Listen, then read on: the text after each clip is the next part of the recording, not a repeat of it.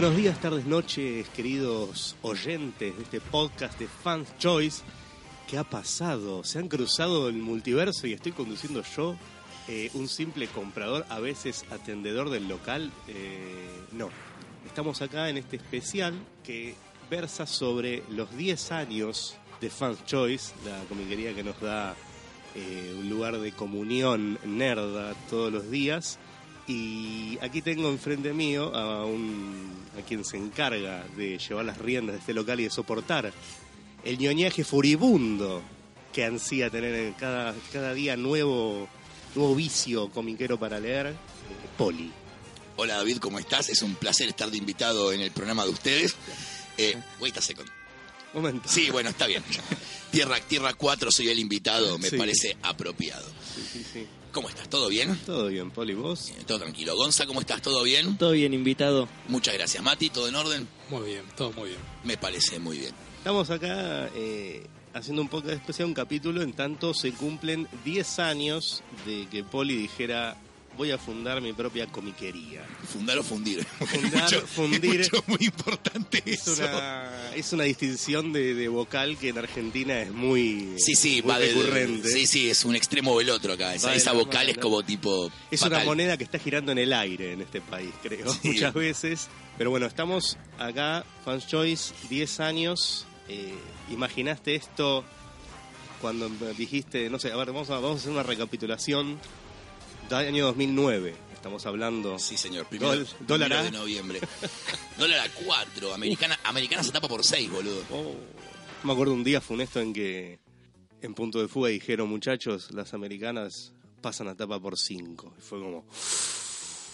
Sí, sí, se pudre el rancho. Al momento de grabar este podcast están a tapa por 75 para suscripciones, tapa por 80 de batea. eh, estamos grabando antes de las elecciones presidenciales. claro.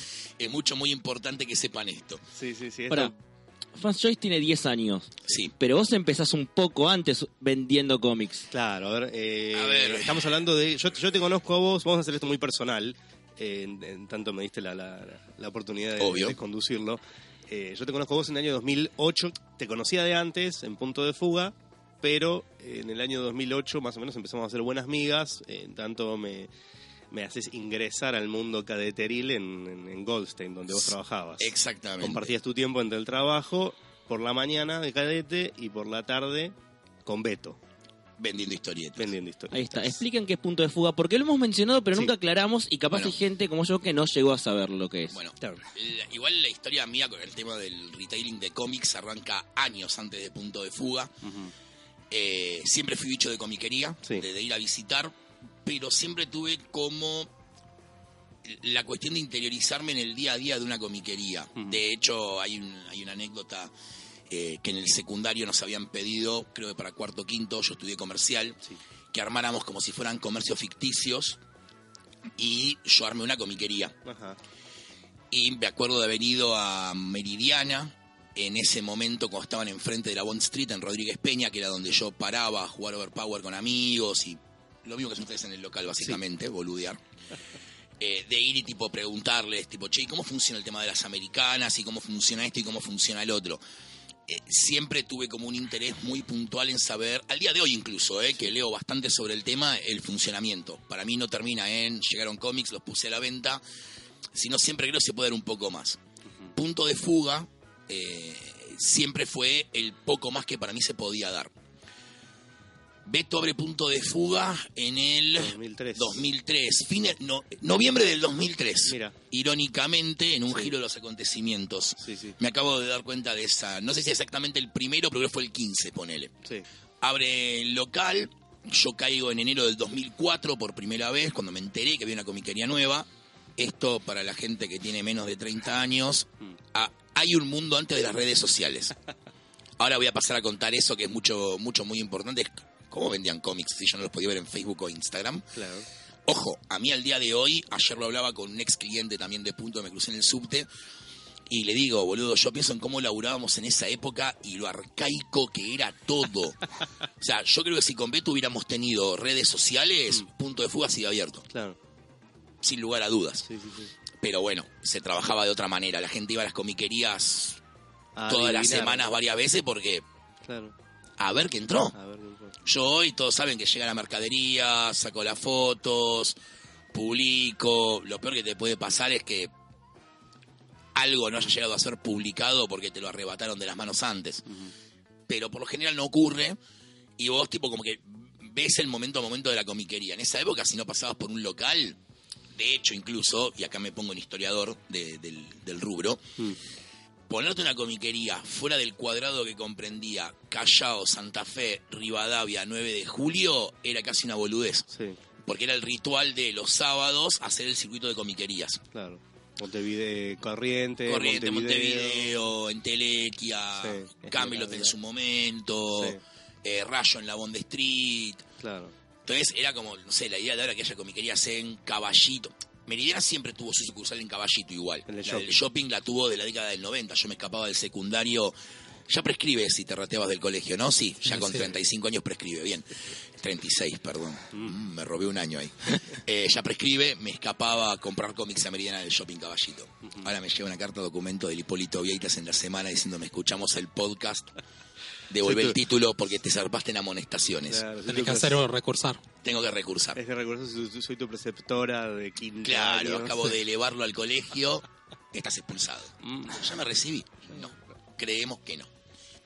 Y hoy por hoy, si te fijas, tenés en todos lados flores, bueno, nosotros en primera junta, entonces ya no es tan loco Villurquiza, Sí. Belgrano, ya no O- es tan loco la idea de el circuito paseo, expandido. o hasta Paseo Colón, que ya vamos a llegar a eso. O, Pero bueno, o, vos- vos hablando de cosas arcaicas y viejas. Sí, sí, sí.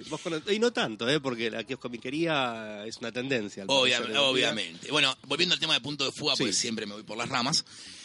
Eh, Beto. Beto había armado un club de amigos en el local, Mm. algo que se armaba espontáneo, no en todos los locales, porque como digo siempre, el club de amigos requiere un lugar físico. Beto había puesto una mesa en el fondo Sí. para jugar Magic.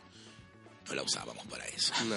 También jugábamos Magic y Overpower, Ah, porque- pero boludeábamos. Beto tenía la mitad del local en la comiquería, la otra mitad era locutorio. Ciber, ciber, ciber. Ciber, ciber, ciber, perdón. Y la mesa para Magic y el aditamento creo que principal de camaradería, que era una cafetera.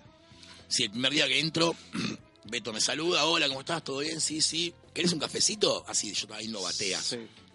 Nun- Nunca jamás en una comiquería él querés un cafecito. Me, me quedo un, un toque callado eh, y me dice, mirá que es gratis, ¿eh? Le digo, bueno, está bien, sí, te lo acepto. Ya está, nunca más me sacaron de ese local. jamás me sacaron de esa comiquería. Sí, sí, sí, sí. Bueno, llega el momento en el cual Beto vende el local. Sí, vos ya estabas trabajando Yo antes. estaba, ¿en- claro, en un qué- momento- ¿En qué momento te pa- hace el pase ese? En realidad, ¿en qué momento empieza a pagarme? Siempre trabajé, Claro. trabajé en punto de fuga. O sea, hay clientes que te pueden decir que yo estaba ahí pelotudeando y de pronto, che, no, estoy buscando algo para. Y, ¿Cómo era que me decía Beto? El elemental de las bateas. Yo era como el Swamp Thing de las bateas. Eh, salía yo de entre los cómics y decía, esto es lo que estás buscando, negrito. Sí. Eh, y Beto llegó un momento en el cual me dijo, che, ¿y si te pago? Claro. Directamente, ¿eh? Está bien, está bien. te pago. Venís todos los días igual, laburás igual, voy a pagarte unos mangos. Bueno, listo, ahí fue donde complementé, como bien comentabas vos, con el laburo de cadetería Claro. en Goldstein. Eh, bueno, nada, eh, co- cobró mucha relevancia hasta el punto en el cual cuando Beto vende el local, Sí, hubo varios interesados en comprar la comiquería. sí. Y toda la pregunta era la misma. ¿El local viene con poli? Yo aparentemente era una vitrina más. Claro, ¿Viste? claro. Como tipo, che, te vendo el local. ¿La vitrina con los EGC viene? Sí. Eh, Pero con un ser humano. Un ser humano. O sea, ahí pude ver en carne propia lo que eran ciertas viejas usanzas de trabajo, de tipo, vendémelo pero con el pibe. Pero alguien me preguntó a mí si yo quería trabajar. Sí. Igual como la mayoría de los interesados en comprar la comiquería eran clientes de la comiquería Claro. y amigos, Sí. era como tipo, ahí sí, boludo, dale, sigo laburando. Claro. ¿A vos se te pasó en algún momento o no, monetariamente no podías eh, comprarla? O te, te- No, hubo hubo un intento de arreglo con Beto. Ujú. Beto quería comprar la, vender la comiquería para comprarse un camión. Sí. Sí, sí, sí. Fue a Sandra Alto cambio de trabajo. y en un momento, una noche charlando, le digo, mirá, digo, yo lo único que te puedo ofrecer es que si vos vas a sacar el camión con un leasing, Eh, yo te pago el leasing del camión hasta que terminemos y me quedo con la comiquería. Claro. Peor escenario posible, si todo sale mal, Mm, Nada, tenés comiquería y camión. claro. Bueno, Beto no aceptó, quiero hacer hincapié en eso. Sí, sí. Pero bueno, nada, eh, la comiquería cambia de manos Sí. y yo en algún punto me doy cuenta que ya no estoy para, para ser empleado, Sí. que ya es, es un, ya aprendí todo lo que tenía que aprender de acá. eh, es un gran momento para jugármela a, a abrir mis alas. Y así es como yo renuncio, primero de octubre del 2009, Ujú. le aviso de la nueva New Management Sí. de Punto, que 31 de octubre termino de trabajar con ellos. Y el primero de noviembre se hace el primer posteo en el blog. Oh, Sí, chicos, nos laburábamos por blog en esa época, de Fans Choice. sí. Pará, hay una historia antes de eso que vos tenías anotado en una libreta los cómics que le faltaban a tus amigos, vos ibas los los contabas conseguir y se los vendías. Ya antes de punto de fuga Sí, eras un retailer. Eso lo hice yo toda la vida. De hecho, en un momento hubo un proyecto que duró poco, no sé cuánta gente lo recordará de los oyentes, antes de que yo fuera empleado de punto de fuga, cuando yo era cliente y amigo de la casa, que había abierto una cuenta de mail, ni me acuerdo cuál es la cuenta de mail, ya a esta altura del partido, de ya mi memoria falla, estamos hablando de hace tranca 13, 14 años atrás. Era Yahoo, era Yahoo seguro, ¿no? Ah, no, creería que era Gmail. Epa. Creería que era una de las primeras cuentas de Gmail. Cuando tenías cuenta de Gmail solo Era- se te Se te invitaban. sí. Era algo serio, claro. Eh, no como ahora que es un Hotmail roñoso. Hace 10 años. Sí, sí, sí. Pasa, yo tenía el Hotmail por el Messenger. Claro. Claro. Eh, cuando cerraron Messenger, ya te Sí. el partido cambiar el mail es una paja. claro. Tenés que avisarle a tus proveedores, tipo, chicos, miren que cambié el mail. No, no, deja, está bien, deja. Me quedo con el. Si lo uso nada más que para proveedores, no. Nadie te manda mail. Sí, no, no. Bueno, yo tenía este mail donde la idea era que todos los que quisieran me mandaran una lista de los cómics que estaban buscando más los que tenían para largar. Ujú. ¿Sí? Y en el medio cruzar la información. Tipo, no sé, vos me mandabas que estabas buscando Spectre número 60 y tenías para largar una X-Men 44. Y Mati estaba buscando la X-Men 34 y tenía para largar, no sé, una Superman 29. Y Gonza quería la Superman 29 y tenía la Spectre 60. Claro. Entonces lo que yo hacía era comprarles a los tres las revistas que le faltaban al otro y vendérselas. Gente que busca gente, ¿se acuerdan? Sí, sí, sí. O yo me quiero casar y usted, pero versión comiquera. Sí. ¿Sí? Y tipo decir, bueno, listo. Entonces los voy como organizando. Claro. Eh, no prosperó mucho la idea. Claro. E- Ese protocomercio no prosperó mucho. Después sí, tenía, como dice Gonza, el cuaderno con lo que le faltaba a todos y por ahí iba a ferias o al parque. La vida de cuando tenés mucho tiempo al pedo. Sí, sí, sí, sí. Compraba cómics y después los revendía.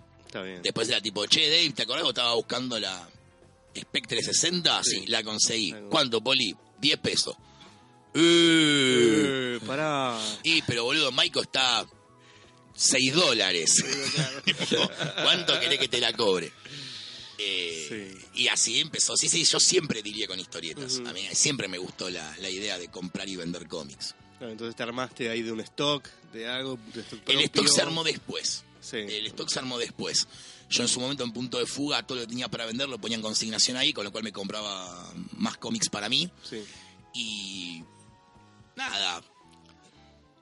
Básicamente ese era el, el proto fan choice. Sí. Me, me- me- arrancás. me- me gustaba. Me gusta todavía. Sí, sí, sí. Oficialmente te vas de punto de fuga el 31 de octubre y el 1 de noviembre haces el posteo en el blog. Blogspot. Blogspot. No sé si existe todavía.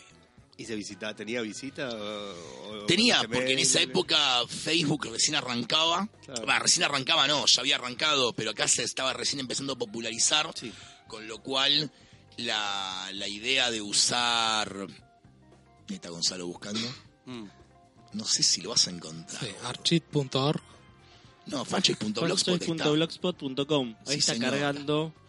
La última Oh. publicación es de Noi 506 Crack Bamboo 2015. Sí, Mirá. igual en esa época el blog ya lo usaba solamente para la Para crónica de la Crack Bam Boom. Sí, sí. Creo No, ahí que los estoy últimos yendo. posteos son anuales. Noviembre 2009 Sí.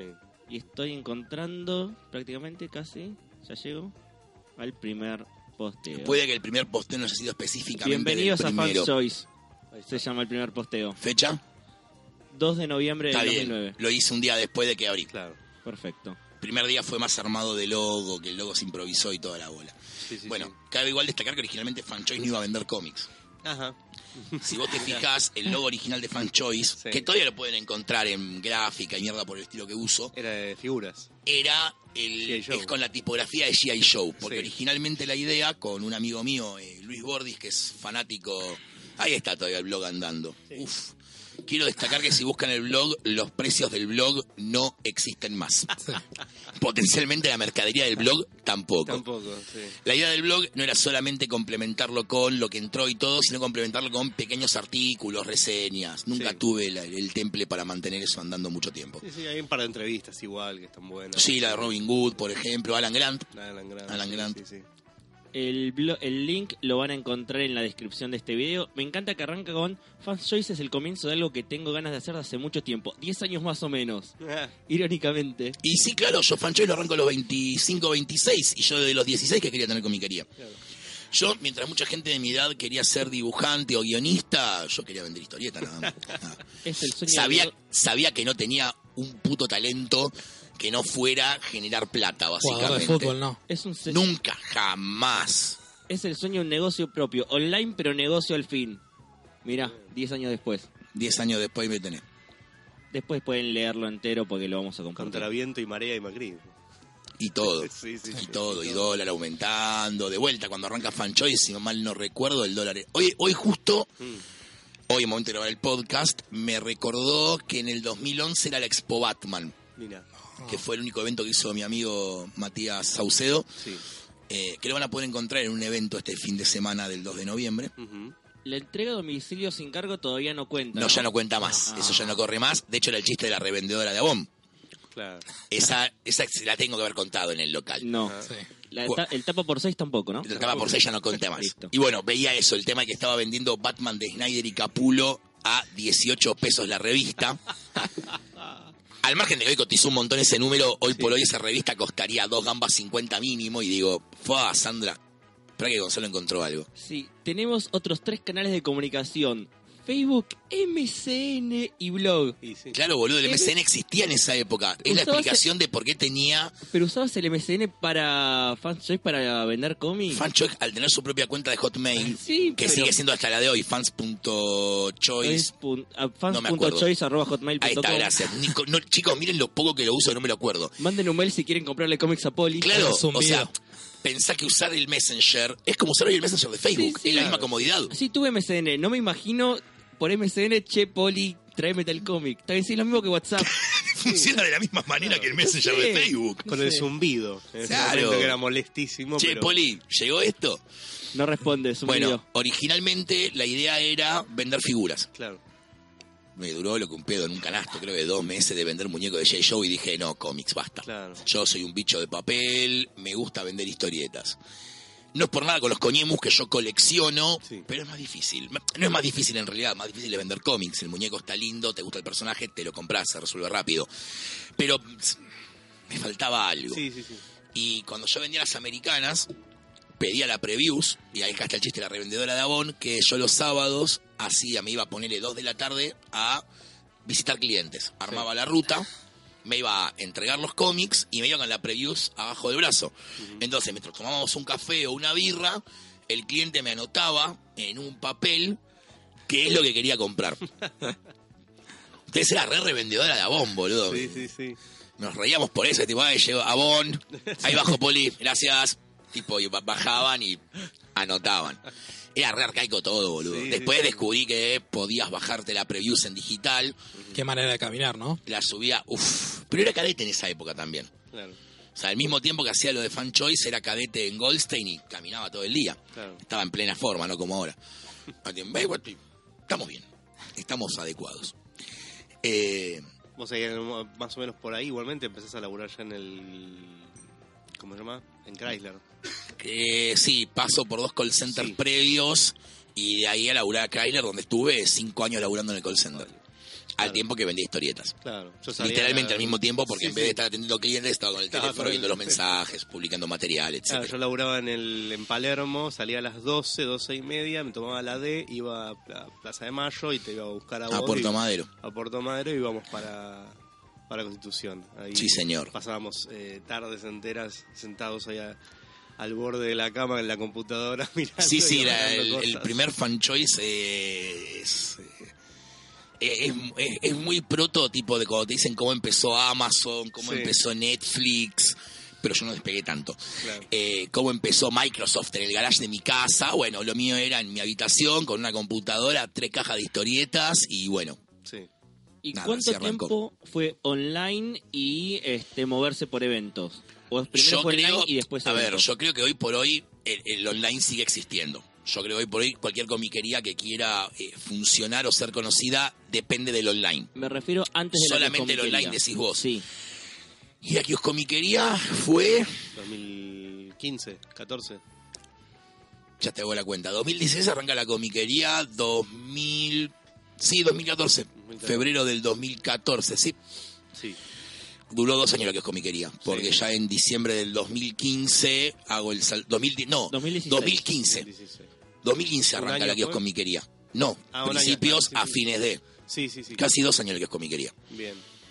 Claro, que fue Eh, todo el tiempo que yo hice el taller de con Diego Greenbaum. Claro. Estaba ahí en, en Viamonte, entonces yo los martes me iba temprano, me iba a la kioscomiquería, me tomaba el 96 hasta Constitución, caminaba todo hasta Paseo Colón, era Paseo Colón y Garay, la kioscomiquería, y pasábamos ahí la tarde. Sí, señor, Después, tomando digamos, mate. Caminando para Plaza de Mayo y cada uno a su ruta. Sí, sí, sí, señor, tal cual. Eh, la kioscomiquería fue un lindo experimento. Sí, Debo reconocer, fue un lindo experimento. Capaz la zona no era la más idónea, sí.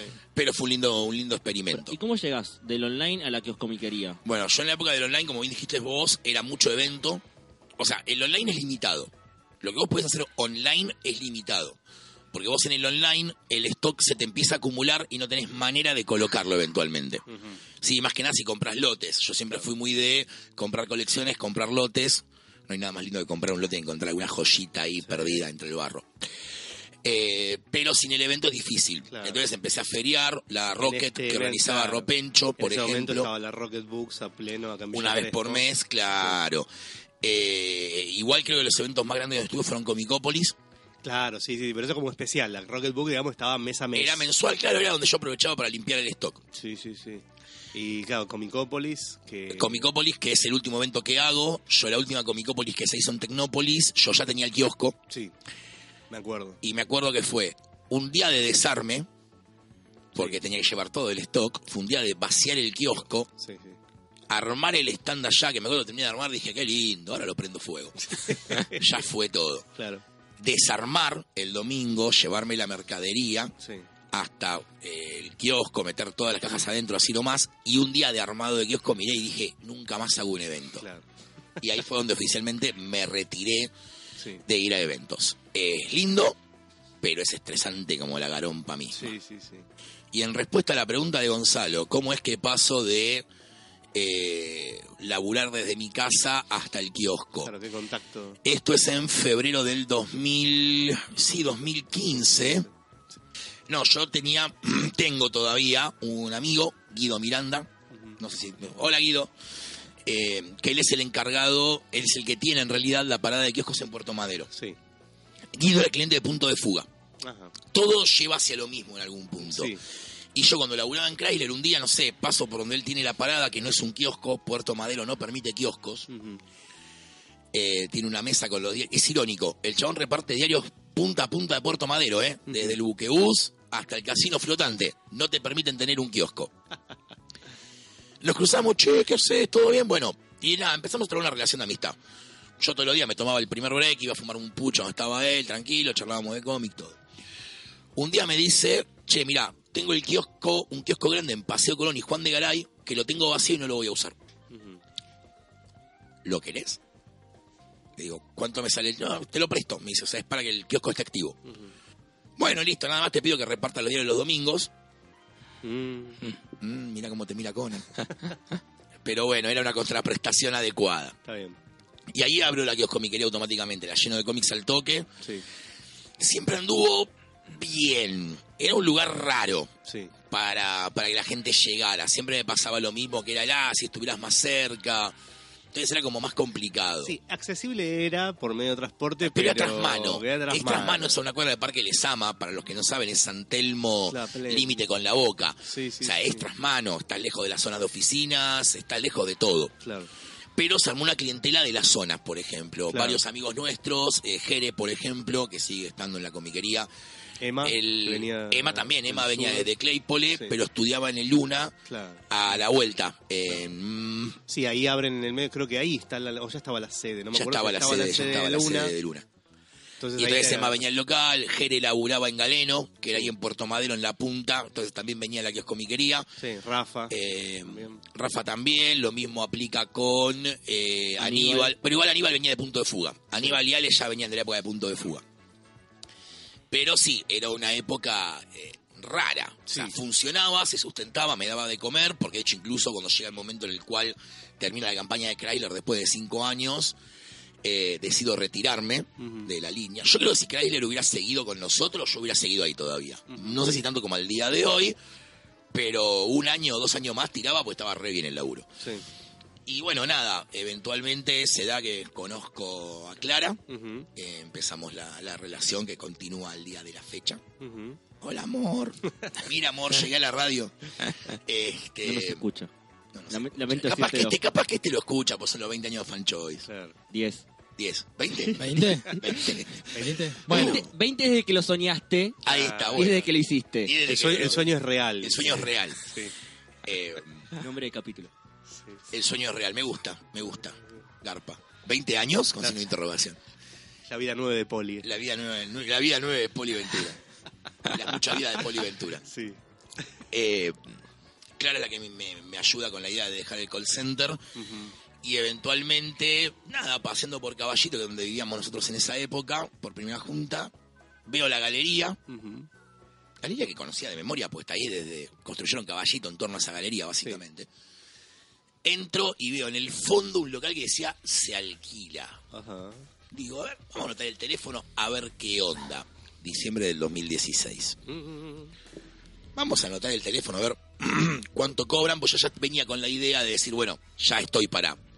Sí, contemos que la comiquería era un ambiente divertido para estar, Ponele. reírse, para, para morirse mucho de frío en el invierno Y de calor en de verano. calor en el verano, porque daba el sol ahí pleno y está en esa parte de- del bajo donde hay como está eh, adelante nuestro había una placa de, de estas de obra de, de estos paredones de obra y adentro de esta obra que no sé la verdad qué está o qué pasó eh, entraban sigue y la obra, el salían- otro día estuve por ahí. entraban y salían los pibitos que estaban No, no, no, no, no, no. Ahí vivía el monito. Vivía el monito. El monito eh, era un chico que vivía en la calle, igual chico, Sí. treinta y pico en ese momento. claro. Que era increíble, porque el flaco trepaba. Sí. Chicos, los carteles de obra nos referimos a, a- a las empalizadas, a los claro. paredones de obra. El flaco lo trepaba y lo bajaba con una facilidad. Yo a veces estaba tipo sábado de la mañana, o estaba en la semana con algún cliente charlando y tipo, guarda, y escuchaba que lo trepaba desde adentro Sí, y bajaba. claro. El tema es que era una pared lo que había atrás. Claro. El chabón dormía o vivía en un espacio de 50 centímetros, un metro como mucho, que había entre Sí. la empalizada y la pared. Pues no había hueco en la pared. Claro. El chabón dormía ahí. Y después teníamos el bocha, boludo. El Bocha, sí. que dormía en la entrada del garage también. Sí, sí, Y sí, los sí. pibes que habitaban arriba. Eh, había del- un duplex arriba del kiosco. Había un duple, claro que. Bueno, esos son los motivos por los cuales me voy. El día en el cual yo casualmente anoto el teléfono de la galería para llamar y preguntar, llego al kiosco y encuentro el techo Techo bajo. kiosco, claro. El techo de que vieron el alerón ese que Sí, tiene sí. el kiosco adelante, bajo, bajo doblado, ¿no? Sí. Ahí llamé en el momento, le digo, bueno, mañana te llevo la señal del local y ahí arrancó todo. Claro. A la semana y pico sacó todo vacío el kiosco, ya me habían entrado a robar dos veces. Sí. eh, se vació el kiosco y nada, hubo un mes y pico que Fan Choice volvió a operar online en el Sí. medio, pues seguían llegando cómics, seguía llegando todo y bueno, lo entregaba como se podía. En el mientras tanto dije, nunca más hago esto. No, pues, no. como, como la, claro, la energía cuando sos más joven, ¿viste? Sí, sí. De que haces cosas que ya a esta altura de tu vida no haces más. Pero ahí ya estábamos en el local, conseguí usted las bateas, conseguí la, voy a buscar las mesas. El, el- el local, yo veo las fotos del primer día que fue hace tres años casi, y es como, ¿cómo me dio la cara para abrir esto así? Eh, Eran dos bateas, dos, Sí. dos mesas, con, perdón, 12 bateas, Sí. eh, dos en castell- eh, seis en castellano, seis en inglés, y una biblioteca contra el paperbacks. Eso era toda la comiquería, hace tres años. Y la mesa en el medio del local. La mesa en el medio. La mesa la partiendo el mesa. local a la mitad, sí señor. Claro. Y las paredes verde, vómito. Oh, te acordás esas paredes. Ay, boludo. Qué bien que hicimos en pintar la Nunca me, comiquería. pareció, nunca me pareció horrible ese verde. Era man- medio manzanoso. Era... Sí. No, no era verde manzana, era un verde, No. era un verde vómito. Era un verde hospital, boludo. Sí. Verde hospital era. Verde hospital. Verde, hospi- Ah, sí, sí. verde, verde hospital áspero, ¿no? O sea, sí. verde no. Hospital de hospital Sí, maltratado del conurbano. Sí, tal cual, tal cual. Era, era un verde no, no bueno. Bueno, el resto, la mayoría de los que están escuchando esto, el resto de la historia ya se la imaginan o ya la saben. Empezó a ca- caer gente al local, así como tenía en su momento la gente durmiendo arriba del kiosco. Tengo gente que ahora habita en la comiquería también. Duerme en el depósito. Eh, No, no. no quiero, no quiero dar nombres. Sí. Hay varios acá dentro de este cuartito. Sí. Otros nos están escuchando. Yo llegué como los tres días después de que abriste. Sí. Abriste un viernes, sábado, Abrí un viernes. yo caí el martes. Vos caíste el martes y todavía vive ahí adentro. Sí. Pero no me rompe el techo. Mucho, muy importante que el techo siga intacto. Por ahora. 26 de diciembre, no, 23 de 23 de diciembre, siempre está el 23 chiste de que yo me regalé para Navidad una comiquería. Claro, ahí está. No sabía, estaba indeciso entre dos libros y dije, ya fue, me regalo una comiquería. Claro, ahí tengo todos. Igual, como digo siempre, y lo mantengo al día de hoy, Mm. el día que yo giré la llave del local no fue un llegué, fue un... Ah, ahora empieza. Ahora empieza. O sea, Sí, sí, sí. ah, mirá, Ah, esto, esto recién arranca. Y bueno, en los últimos tres años algo del esto recién arranca se pudo ver. Eh, Wonder Woman Day, Jack Kirby Day, Batman's Day, antes de que estuvieran de moda. sí. Eh, Día de la historieta. Día de la historieta. Entre... Hicimos de blogueros en Crack Bam Boom. Sí, bueno, el podcast, gente. Eh, Dos años del podcast casi. 42 creo que es este. Este 40 es el y- capítulo 41, 42, no me 42, acuerdo ahora. porque después ahora tenemos que grabar el 41. Claro, sí, sí, esto se está grabando en retroactivo. Retrocontinuidad, gente, retrocontinuidad. Podríamos meter alguna llamada tipo ver podcast 41. Eh, y nada, o sea, y los proyectos a futuro son una bocha. Eh, posta esto. Bueno, coeditaste Almer, editaste el libro de Manu. coedité Almer, el hicimos, incursionamos un toque en la edición con un sketchbook, sí, un artbook en realidad, pero grapa, no Sí. cuenta, de Manulosa, ¿qué más? Nerds. Nerds, al momento de grabar este podcast, el último capítulo de Doomsday Nerds sigue sin aparecer. También aparición, aparición con vida del último número de Doomsday Nerds. También el de Doomsday. Podría dejarlo pegado acá en la pared si lo ve Jonathan el miércoles. Sí. Lo grafiteo en la pared atrás tuyo, Gonza. Aparición con vida de Doomsday Nerds. Eh, ¿Qué más, boludo? Tres años. Bueno, las bateas se multiplicaron como conejos. Ujú.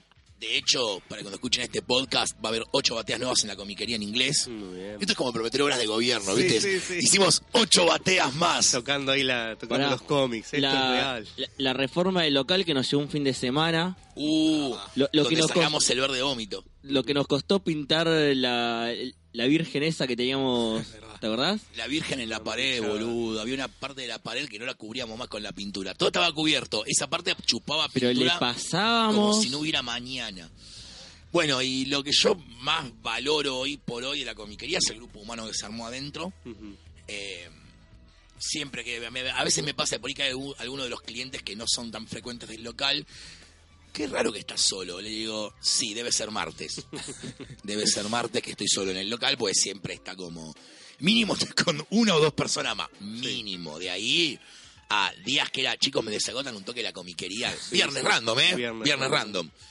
Eh, y se han armado lindas amistades. De hecho, dos de nuestros amigos del local van a abrir enfrente de Fancho un local de Wargames, el abismo de Helm, Acu y Fede.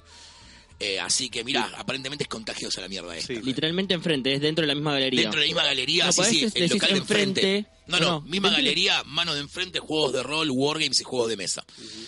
Eh, así que es contagioso esto, aparentemente. Sí, sí, sí. Y yo sinceramente creo que nunca me imaginé haciendo otra cosa. Cuando yo lo pienso en retrospectiva y digo, ¿podría haber hecho algo que generara plata?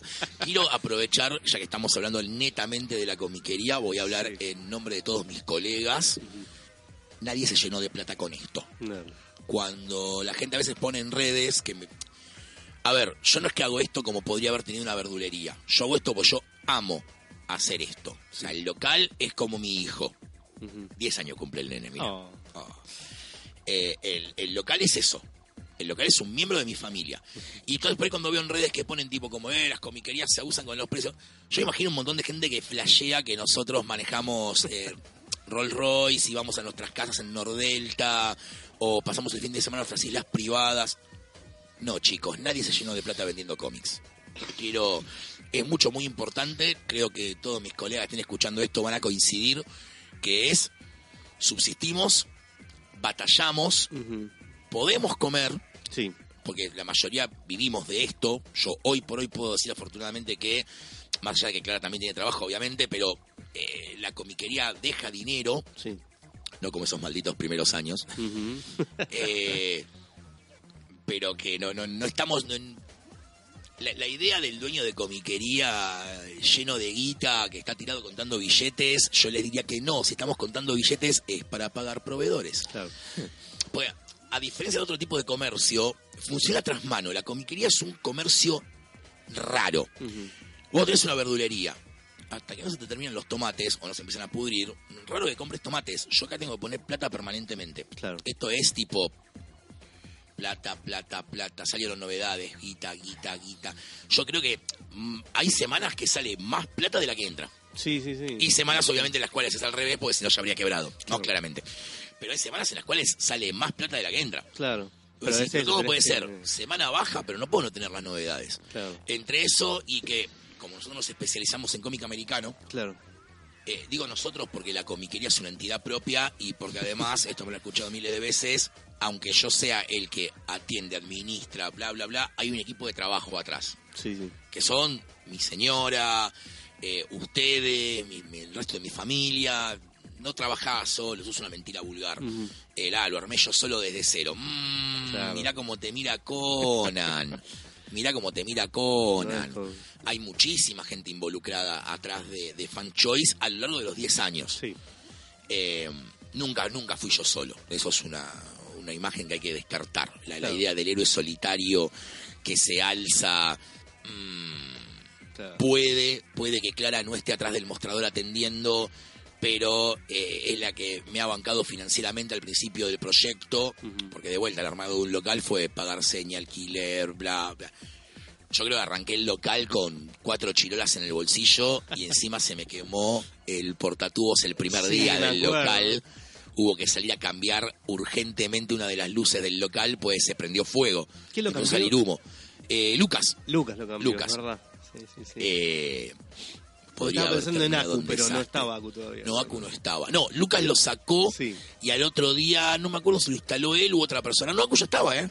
Ah, ya había venido. Aku ya estaba. Está bien, está bien. Eh, pero sí, sí, la idea. Hay dos ideas que hay que descartar. La idea del héroe solitario Sí. no existe. No, no existe. Y la idea de que este hijo de puta debe tener una casa en Nordelta, seguro. No, No, chicos, no. No, no. Hay una realidad que es que no. Y lo otro por lo cual laburamos tras mano, como dije, que nos especializamos en cómic en inglés, es que yo compro, pido, pido los cómics en realidad mínimo dos meses antes. Claro. Entonces lo que me pasa es que cuando veo tipo, eh, pero... es, eh, reposición de mercadería. Claro. No, no sé cómo explicarlo. Ya dejé de intentar explicarlo en Sí. redes sociales. Porque claramente no, no, no se entiende. Ujú. Entonces es como tipo, bueno, ya fue todo. Sí, sí, tenés que tener el ojo afi- af- afinado o, no para decir que tal cosa la va a pegar. No, además vos pensás que, por ejemplo, no sé, me, pa- me pasó el otro día de, de un libro que saca Marvel que está buenísimo, Sí, sale 40 dólares de tapa, pero Mm. sale en marzo el libro. Claro, Yo lo no. tengo que pedir hoy. claro. no. Sale en marzo. Andás a ver, a plata de él serían 3.000 mangos. Hoy. Hoy. Si a mí el libro me lo dan físico en la mano en este momento. Momento de grabar el podcast preelecciones. Quizás Sí. después del lunes todos los precios ya dejan de existir, pero se entiende lo que voy. A ver, chicos, ¿saben dónde vivimos? Saben la realidad que estamos sujetos. Todo puede cambiar. Uh, Sí, sí, sí, estamos a un chasquido de Estamos a un de chasquido Thanos, de Thanos. Así que bueno, eh, hace dos años, tres, desde que abro la comiquería y empezó el chiste de los eventos, que vengo Sí. diciendo, se vienen los 10 años de Fancho al Galope, Sí. quiero hacer algo. Ujú. Pero no algo tipo, onda, bueno, vengan al local, nos tomamos una birra, brindamos, qué lindo que estuvo todo el festejo, nos vemos en Disney. Quiero hacer algo grande.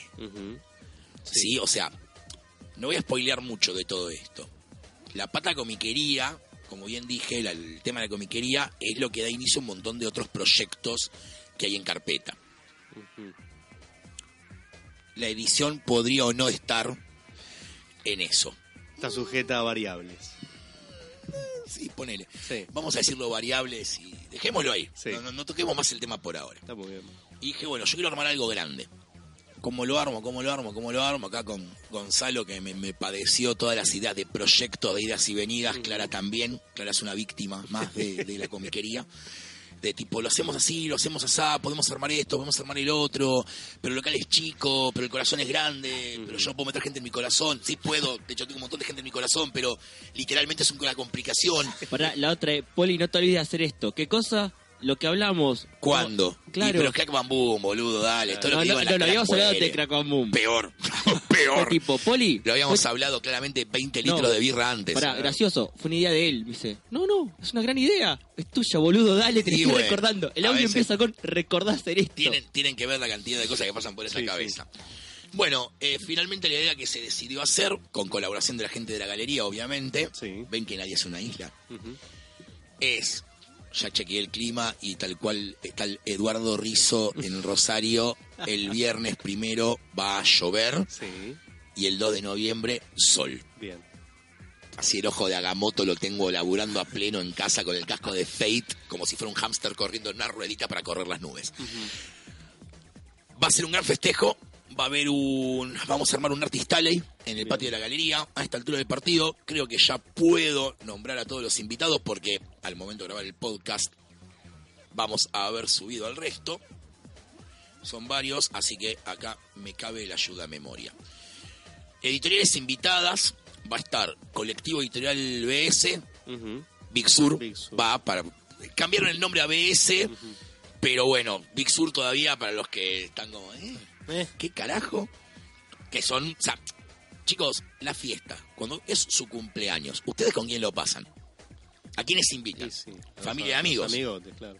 Acá hice lo mismo. Ujú, Muy bien. Incluso a la hora de armar el Artist Alley pensé en quiénes son las personas y las editoriales que estuvieron con Fan Choice a lo largo de los 10 años. Y bueno, ahí ese fue el criterio para el Artist Alley. Ujú, Entonces dijimos, Colectivo Editorial Big Sur, Fer Calvi, Loza, que es, es, es- es- esa es familia en serio. Sí, sí, Distinta madre, distintos vínculos sanguíneos, pero esa es familia. sí. Eh, Dolly también viene. Eh, nuestros amigos de Purple Books, Bien. como editorial invitada, igual va a estar Lea Caballero también, este, así que cuenta como artista, porque también está esa trampa, ¿no? Como, mismo que Big Sur, eh, Big Sur, pero Lori también es artista, o sea, hay como una Claro. doble trampa, es como que abarcamos mucho, estuvimos inteligentes ahí, hay que reconocerlo. Eh, los chicos de Libera la Bestia, Sí. que son una editorial nueva, pujante, con muy buenos proyectos, buenas ediciones, y que también son amigos de la casa más recientes. Paula Andrade, con todo el catálogo de Gatter Glitter, acaba de vuelta la, la trampita de editorial, ¿eh? ¿eh? Es un trucazo. Vienen los chicos de Gotham City, Argentina, Ajá. que es un grupo de Facebook manejado por Matías Saucedo, ya lo nombré previamente, Sí. que tienen una línea de trading cards de Batman. Hechas por autores argentinos, Mira. con todas ilustraciones nuevas, están muy buenas las trading. Bueno, van a estar con su estancito eh, y con sus trading cards para que ustedes las puedan adquirir. Mira, bien. Más artistas, quieren más artistas. Ronald Carmona, que también es amigo, es un autor venezolano Sí. que está viendo en Argentina, tiene un estilo muy Scotty Young, que es divino. Es muy bueno. Eh, Lubrio, Sí. que también, bueno, los chicos de dibujados creo también iban a estar, están a confirmar todavía, que nos dieron una mano enorme para hacer el evento, pues los que nos facilitaron el mobiliario Ajá. para poder hacerlo. De hecho, bien. dibujados es dos semanas después. Tenemos tres fines de semana locos. Locos. Darío Brizuela, que me confirmó esta semana que podía venir, Sí, muy bien. eh, y, Enorme.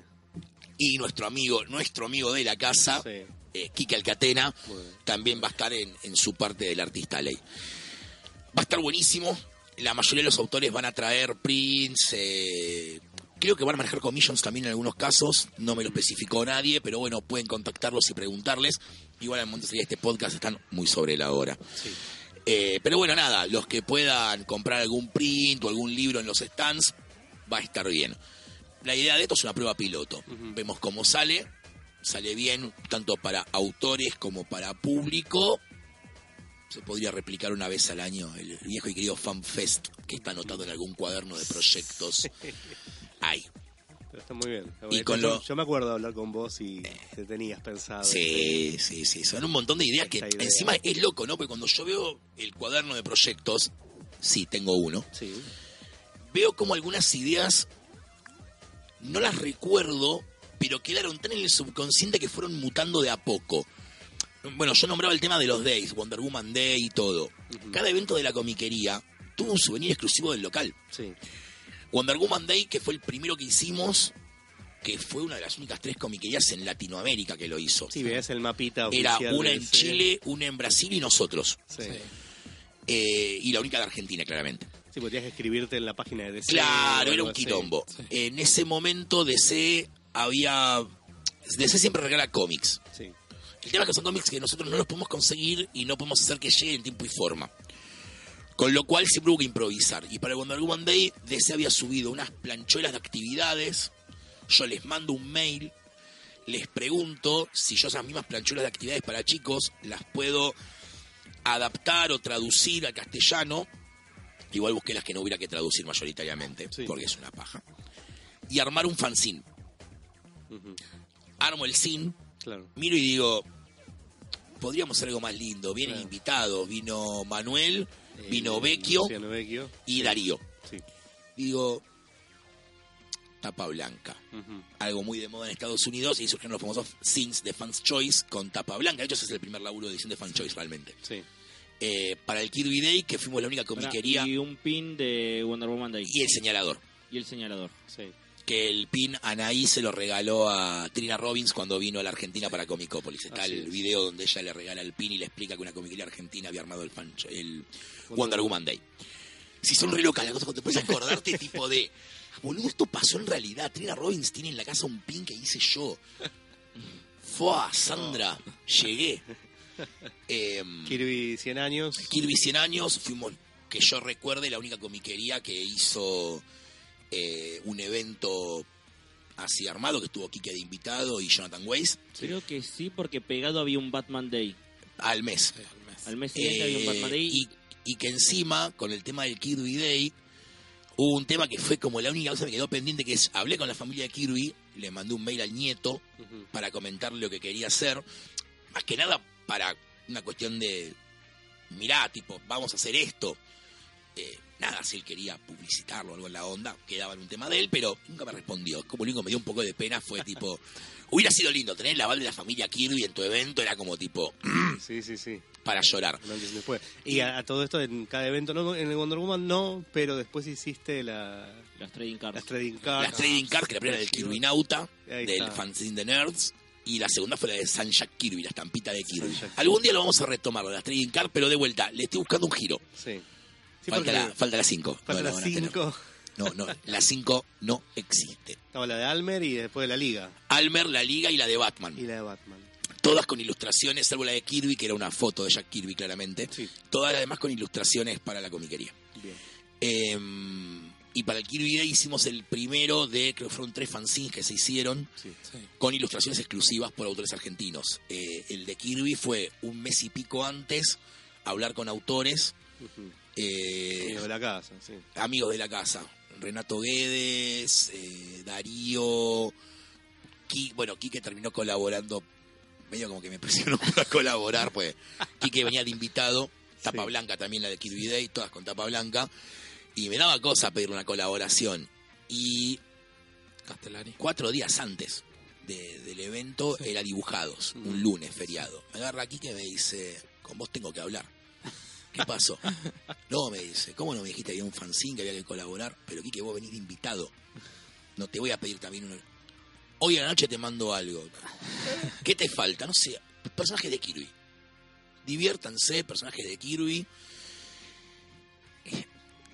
Me mandó algo, 12 de la noche, estoy a punto de acostarme a dormir y tipo pego un salto, me, me mandó una tapa de OMAC. Hizo una tapa que sería hermosa para una recopilación de OMAC. Ujú. Eh,